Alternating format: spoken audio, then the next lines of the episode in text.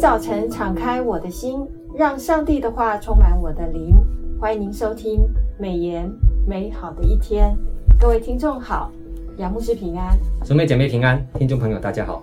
杨牧师很开心哦，因为按着每日研经释义的进度，我们已经进入那个小先知书的第一卷书何西阿书的最后了。是的，那从八到十四章当中哦，我们看到上帝透过先知的这个经文里面的这个责备，还有审判以色列的悖逆败坏，而且还数算以色列的罪哦，希望人民是能够回转归回认识上帝。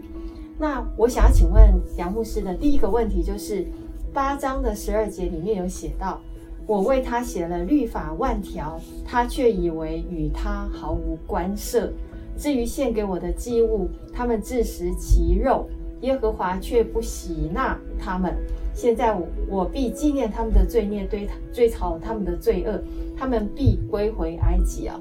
那这些经文啊。除了显示当时北国的信仰很淫乱之外，而且他们还离弃了神，啊，偏行己意。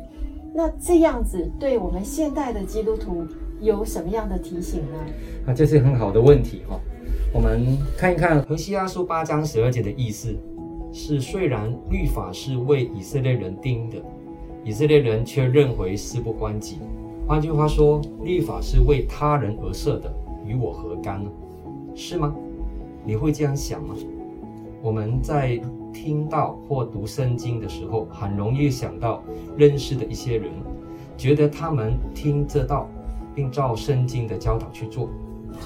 以色列人也时常把神给他们的律法应用在别人而非自己的身身上，这实际上是歪曲了神的旨意，逃避自己生命中所需要的改变。当我们想到别人应照我所听到或读到的去做的时候，应先看看这是否同样适用于自己。要把所学到的功课，并先实践于自己的生命中，因为我们在别人身上所看到的缺点，往往也是正是我们自己的缺点。美言的作者沈怀恩牧师在八月五号的研经释义里面提到，何西阿就像一位守卫。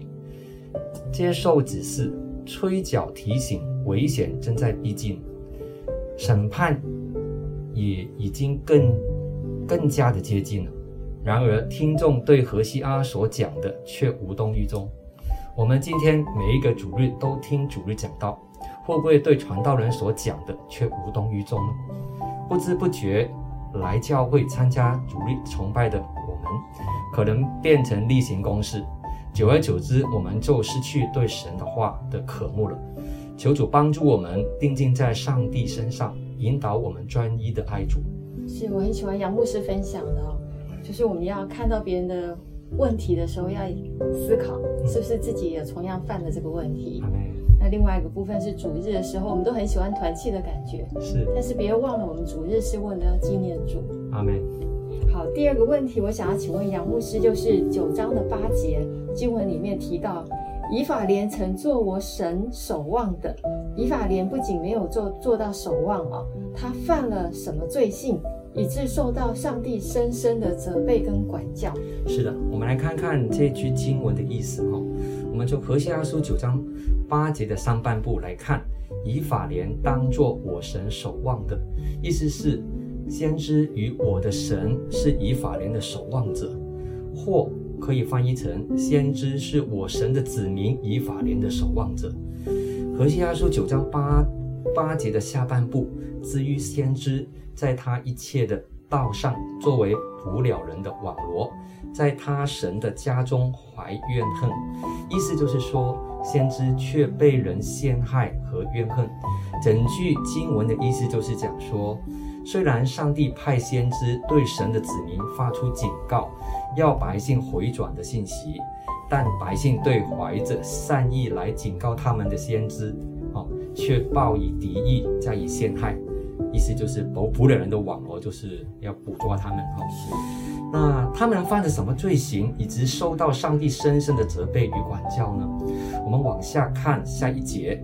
何西阿书九章九节里面提到说，以法莲深深的败坏，如在基比亚的日子一样，耶和华必纪念他们的罪孽，追讨他们的罪恶。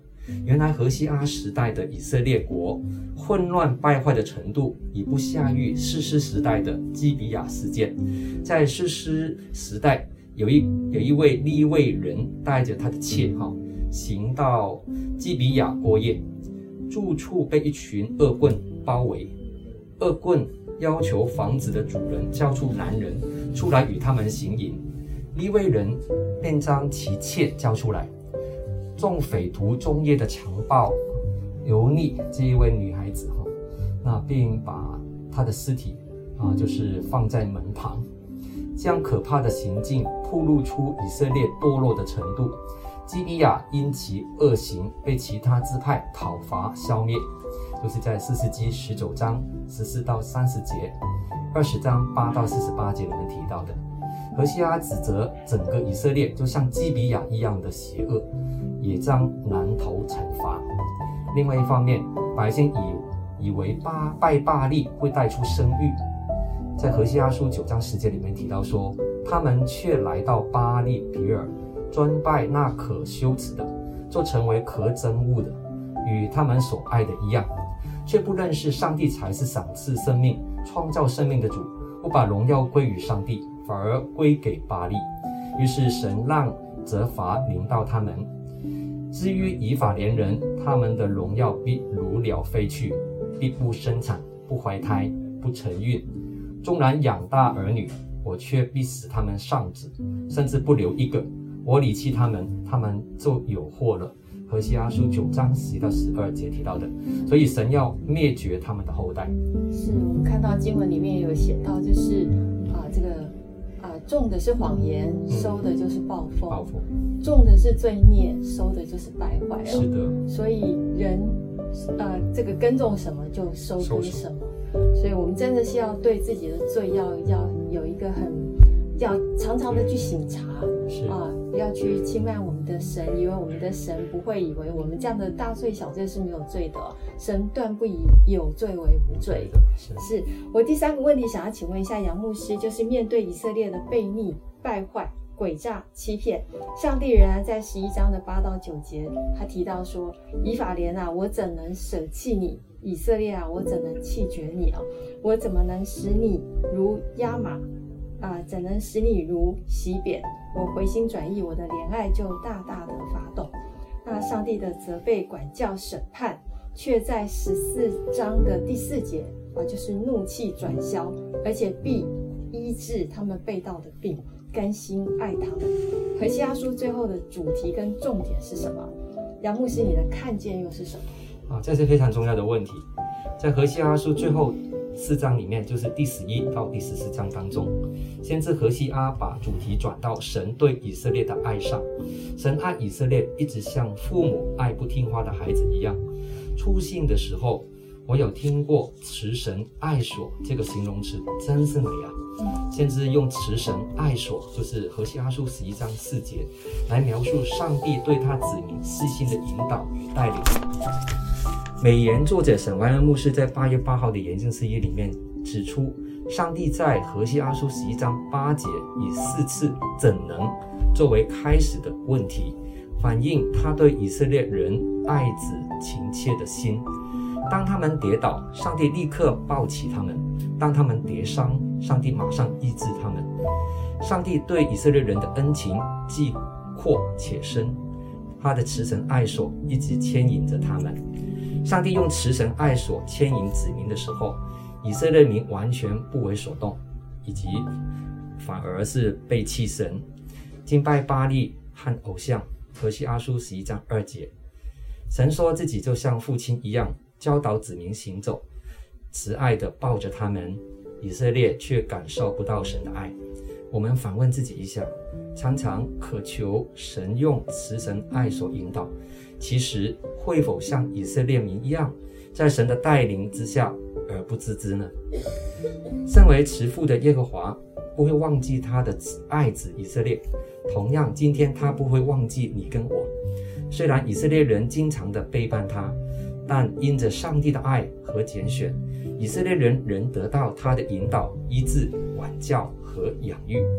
当他们诚心回转归向上帝，他应许我必医治他们背道的病，甘心爱他们，因为我的怒气向他们转烧啊，就是何西阿书十四章四节提到的。当我们意志软弱、思维混乱、良心受责的时候，别忘了上帝一直在看顾我们。当亲人、朋友遗弃我们，同事不理解我们，自己也厌倦为善的时候，神的怜悯却永不止息。当我们前途茫茫，听不到上帝的声音，又缺乏振作的勇气的时候，神的怜悯却是永不止息的。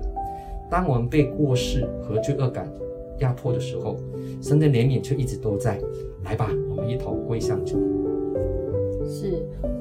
发现自己在苦难当中的时候，常常是跳不出那个思维啊，常常把问题看得非常非常的大，是反而把上帝给看小了。嗯，所以我们应该是转而来呼求我们的上帝哦。真的在人在肉体里面还是有很多胜不过的这个情欲，那我们就求主来赐给我们，带领我们能够行过这样子。我们相信就是怜悯是向审判夸胜的。所以我们不管有什么样的需要，我们尽管来向向这个上帝来倾心吐意。那谢谢杨牧师今天很精彩的分享，让我们有很多不同的看见。那我也这个。呃，为所有的听众感到开心，因为我们连续读了两本先知书哦。是的。第一个是但以理书，第二个是何西阿书。书那上帝使用先知，不管是他们的这个生命，或者是他们所发的预言，或者是他们的行动，来教导我们后代历世历代的基督徒，从先知的生命里面去得到这个上帝的见证。也进而去更了解我们的神是什么样的一位神哦，所以何西阿书也让我们更清楚的，我们的神是一位充满了爱跟公义的一位神。那啊、呃，我相信大家都有满满的这个属灵上面的收获。还是要提醒大家，每日研经释义的第四季已经出刊了，我们第四季即将要研读的经卷是和呃耶利米书，还有这个。啊，帖撒罗尼迦的前后书，还有约翰一二三这个书，我们已经开放订阅了，欢迎大家来订阅，也千万不要错错过每个礼拜四的美言美好的一天，有杨智慧杨牧师的分享。那我们今天节目就到此结束，谢谢你的收听，愿上帝的话语丰富充满我们的生活，使大家福杯满溢。